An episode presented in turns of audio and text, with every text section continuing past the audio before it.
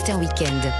6h-9h, Lénaïque Monnier. La balade du samedi, Vanessa Za, Olivier Pouls, bonjour. Bonjour les amis. Et cette saison, c'est la saison des champignons. On en parlait il y a un instant avec le mycologue Guillaume Essartier. Euh, on les cueille, on va les cuisiner avec Olivier euh, dans un instant.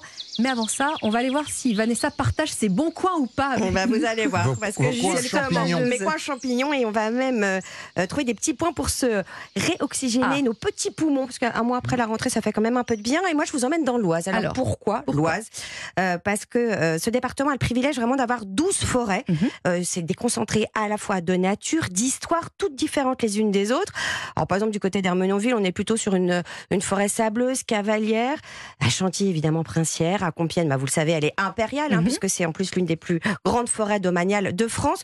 Donc, l'Oise, c'est 32 000 hectares de forêt avec des milliers de kilomètres balisés pour des randos à pied, à cheval, à vélo. Et Tout là, on est vraiment sur une grosse bouffée d'air pour aller chercher nos girolles, par exemple. Alors, qu'est-ce que vous nous avez euh, concocté comme petit programme? Alors quelque chose de très ressourçant, relaxant. On va se reconnecter avec soi. C'est très à la mode hein, et à la nature, Quel mais bobo. dans la nature. Ouais, mais c'est important aussi. Vous allez voir quand on vit en ville, une immersion en forêt de Compiègne.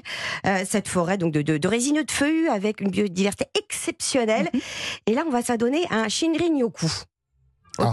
Vous savez ce que c'est Ouais, ouais, mange je connais. ah bon, un bain de forêt japonais, mais le mien, celui que je vous propose, il est original, parce qu'il se fait en musique. Euh, en fait, c'est prouvé scientifiquement, mais au bout de 15 minutes, les bienfaits sont déjà notables.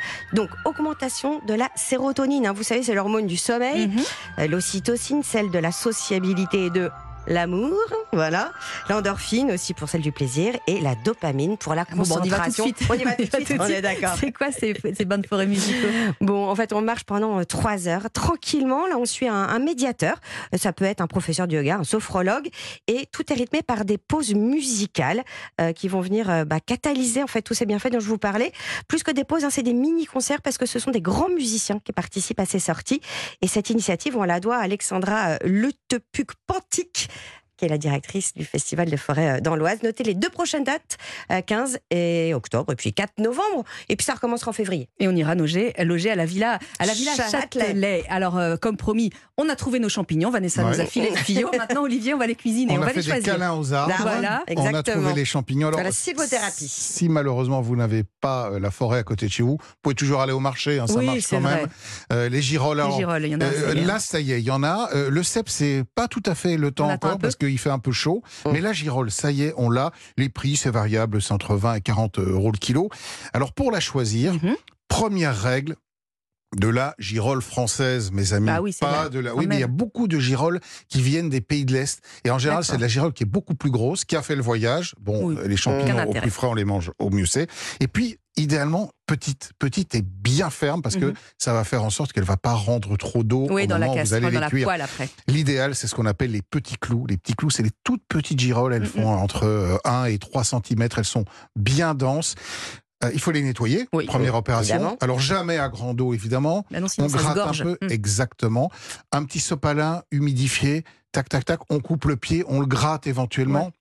Si ils sont vraiment très sales et que vous devez vraiment les humecter, petite astuce, vous prenez, vous savez, les soreuses à salade, vous les mettez dedans Ah, et ça va malin. éjecter le, le petit surplus euh, d'eau.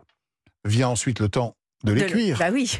Comment Alors on là, c'est un peu compliqué. Oh, oh. Euh, oui, c'est un peu, c'est un peu technique parce qu'il faut pas trop les cuire. Ouais. Et puis surtout, il faut éviter qu'ils ne cuisent dans le rot de végétation. Oui. Donc on démarre dans une poêle très chaude. Alors on y va, hein, franchement. Ouais. De la matière grasse. On jette, on jette les Le girolles dedans. Si elles sont vraiment fermes, elles ne rendront pas d'eau. Deux, trois minutes, elles sont prêtes. On sale à mi-cuisson parce que quand Ah. on sale les girolles, Elles vont, commencer à, elles vont commencer à perdre de l'eau. Si on les sale trop tard, les girolles ne prennent plus le sel, on n'arrive plus à les saler, donc c'est à mi-cuisson. Si en revanche, ben, vous voyez qu'elles rentrent de l'eau, vous enlevez cette eau de végétation que vous allez garder évidemment Mhm. euh, pour faire une petite sauce, et puis vous les remettez en repartant à zéro pour refaire ce petit, euh, ce petit snackage de la, de la girole qui est important.